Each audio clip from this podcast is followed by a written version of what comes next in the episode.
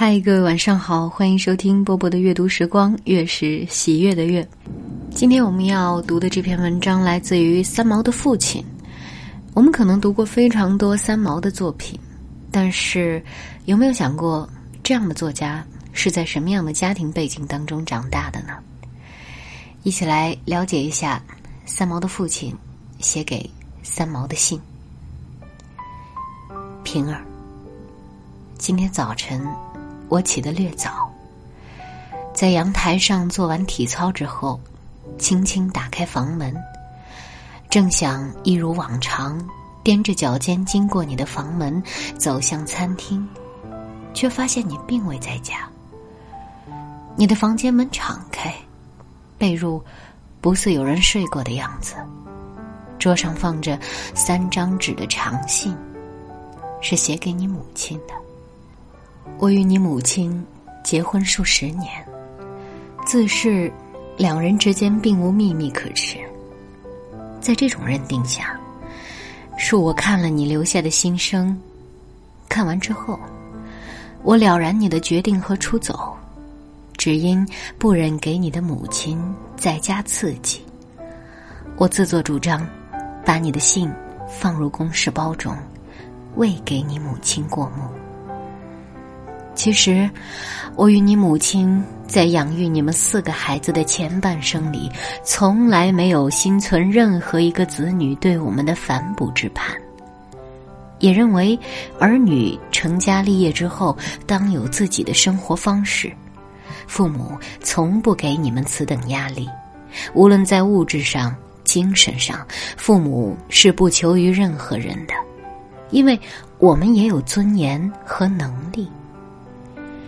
这三年来，你主动回家与父母同住，放弃了在附近购置的小公寓，让它空着，与我们同在一个屋顶下定居。这是你的孝心，我们十分明白，也要谢谢你。可是，你在过去长达二十二年的时光中，并没有与我们在一起度过。你的归来虽然使我们欢心，却也给了我们一个考验：是否我、你的母亲跟你能按生活秩序同步同行的和睦相处？原先这个家中只有我与你母亲生活，你的加入其实对我们来说也产生了巨大的波澜，并不只是你单独一方面在适应，我们。也在适应你的出现。一起生活的三年时间里，我渐渐的发现，你往日的脾气和性格都随着岁月的磨练而淡化，除了你永不愿放弃的夜读之外。我一直认为，女婿有一句对你的评价是很正确的。他曾告诉我，你的女儿是最优秀的家庭主妇。我也在海外你的家中亲眼看见你持家的专注和热情，可当你回到父母家中来住之后，却是个凡事绝对不管的人。你不扫地，不煮饭，不熨衣服，更不过问家中的柴米油盐。我并无任何对你的责怪，只是不解其中的改变所为何来。你曾经也有过煮菜的兴趣。却因你坚持一个原则：谁掌锅铲，谁当家。于是你在家务上十分留心，不去触碰母亲的权利。你也懂得守礼，绝对不进我的书房。你甚至在开箱拿一个水果时，都会先问一声才吃。三年如一日，你不看电视的原因是你认为选节目的主权在父母。你到我们的卧室中来阅报。夜间，我常常发现你私底下去街上另买报纸，与我那份同样的，以便你深夜独享。偶尔，你打岳阳电话，但从不直播。你请长途台代播，然后问明通话费，将款项留在饭桌上。你回家一定将自己的鞋子放入鞋柜，衣物放进你的房间。白天你很少坐在客厅，等我们睡下，你却独自一人长久的静坐在全然黑暗的客厅中。平淡的家庭生活中，你没有对母亲的饭菜、父亲的言行、手足的来去有过任何意见。二十二年的分离，使得现今的你如此自重、自爱、自持、自守。为父的我，看了，也曾有过一丝惊讶。你也很少有什么情绪化的反应。你在丈夫忌日的那一日照常吃喝，并不提醒家人一句。现今的你，看上去能够理智的控制感情，却也不失亲切、愉快、温暖。我以为，这以后。总是风平浪静。偶尔，你会回自己的公寓去住，不过一天就会自动回来。回来后神色赧然，也不说要搬回去独自生活的话。我，你的父亲，是一个简单的人。你来住，我接受；你要走，其实我也不黯然。只不知，原来你的心里担负着如此沉重的对父母痴爱的压力。直到你今晨留书出走，信中才写出了过去三年来你住在家中的感受。以前，你曾与我数次提到《红楼梦》中的好了歌，你说只差一点就可以做神仙了，只恨忘不了父母。那时我曾对你说，请你去做神仙，把父母也给忘了，我们绝对不会责怪你。你笑笑，走开了。我新建这两年你又开始了你的旅行，又十分惋惜而今的你，只是游必有方。我一点一点看你把自己变成孤岛，却也为你的勇气和真诚而震动。我眼看你一点一点的超脱出来，反而产生了对你的空虚感，因为你的现在是一个什么也不要了的人，但是应当拿的你又绝对不让步。你只身一人去了大陆一个多月，回来后的第一件事情就是交给我两件礼物。你将我父亲坟头的一把土，还有我们陈家在舟山群岛老宅井中打出来的一小瓶水，慎重的在深夜里双手捧给我。也许你期待的是为父的我当场嚎啕痛哭，可是我没有，我没有的原因是，我就是没有。你等了数秒钟后。突然带着哭腔说：“这可是我今生唯一可以对你陈家的报答了，别的都谈不上。”说毕，你掉头而去，轻轻关上了浴室的门。也许为父，我是糊涂了。你从大陆回来之后洗出来的照片，尤其是有关故乡部分的，你一次一次在我看报时来打断我，向我解释：这是在祠堂祭祖，这是在阿爷坟头痛哭，这是定海城里，这又是什么人？跟我三代之内是什么关系？你或许想与我更多的谈谈故乡亲人。而我并没有提出太多的问题，可是我，毕竟也在应着你的话。你在家中苦等手足来一同看照片，他们没有来。你想倾诉的经历一定有很多，而我们也尽可能撑起精神来听你说话。只因为父母老了，实在无力夜谈。你突然寂静了。将你那数百张照片拿去自己的公寓不够，你又偷走了我那把故乡土和那瓶水。不过，七八天以前吧，你给我看《皇冠》杂志，上面有一些你的照片，你指着最后一张照片说：“爸，看我在大陆留的毛笔字，有此为证。”我看了，对你说：“你写字好像在画画。”你还笑着说：“说话本来不分家，手在精神，次在功。”你又指着那笔字说：“看，这女字边的好字。”刷一挥手，走了。那时的你，并不直爽，你三度给我暗示，指着那张照片讲东讲西，字里。两个斗大的“好了”已然破空而出。这两个字是你一生的追求，却没有时空给你胆子写出来。大概你心中已经好，已经了，不然不会这么下笔。而我和你母亲尚在不知不觉中。只有你的小弟。前一日说：“小姐姐其实最爱祖国。”你听了又是笑一笑。那种微笑使我感到你很陌生，这种陌生的感觉是你自大陆回来之后明显的转变。你的三魂七魄好似都没有带回来，你变了。三天之后的今日，你留下了一封信。离开了父母，你什么都没有拿走，包括你走路用的平底鞋。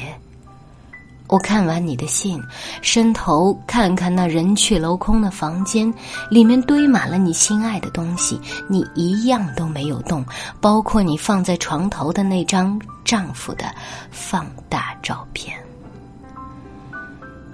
我知道，你这一次的境界。是没有回头路可言了。也许，你的母亲以为你的出走又是一场演习，过数日你会再回家来。可我推测，你已经开始品尝初次做神仙时那孤凉的滋味，或者说，你已一步一步走上这条无情之路，而我们没能与你同步。你人未老，却比我们在境界上快跑了一步。山到绝顶，雪成风，平儿，平儿，你何苦要那白茫茫大地真干净？平儿，你的决定里有你的主张，为父的我不会用一切伦理道德亲情来束缚你。在你与我们同住三年之后突然离去，期间其实没有矛盾，有的只是你个人的见悟以及悟道之后行为的实践。让我恭喜你，你终于又是另一个人了。至于你母亲这边，我自会安慰的。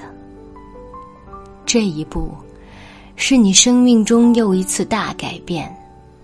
并非环境逼迫，也非你无情，而是你再度蜕变，却影响到了一些家人。我猜测，这些事你都曾三思，用了三年的时间去思考才做出来的。那么，我们也只有尊重你。你本身是念哲学的，却又掺杂了对文学的痴迷。这两者之间的情怀往往不同，但你又看了一生的《红楼梦》。《红楼梦》之所以讨你喜欢，也许因为它是一种人生哲理和文学的混合体。平儿，我看你目前已有所参破，但尚未了。还记得你对我说过的话吗？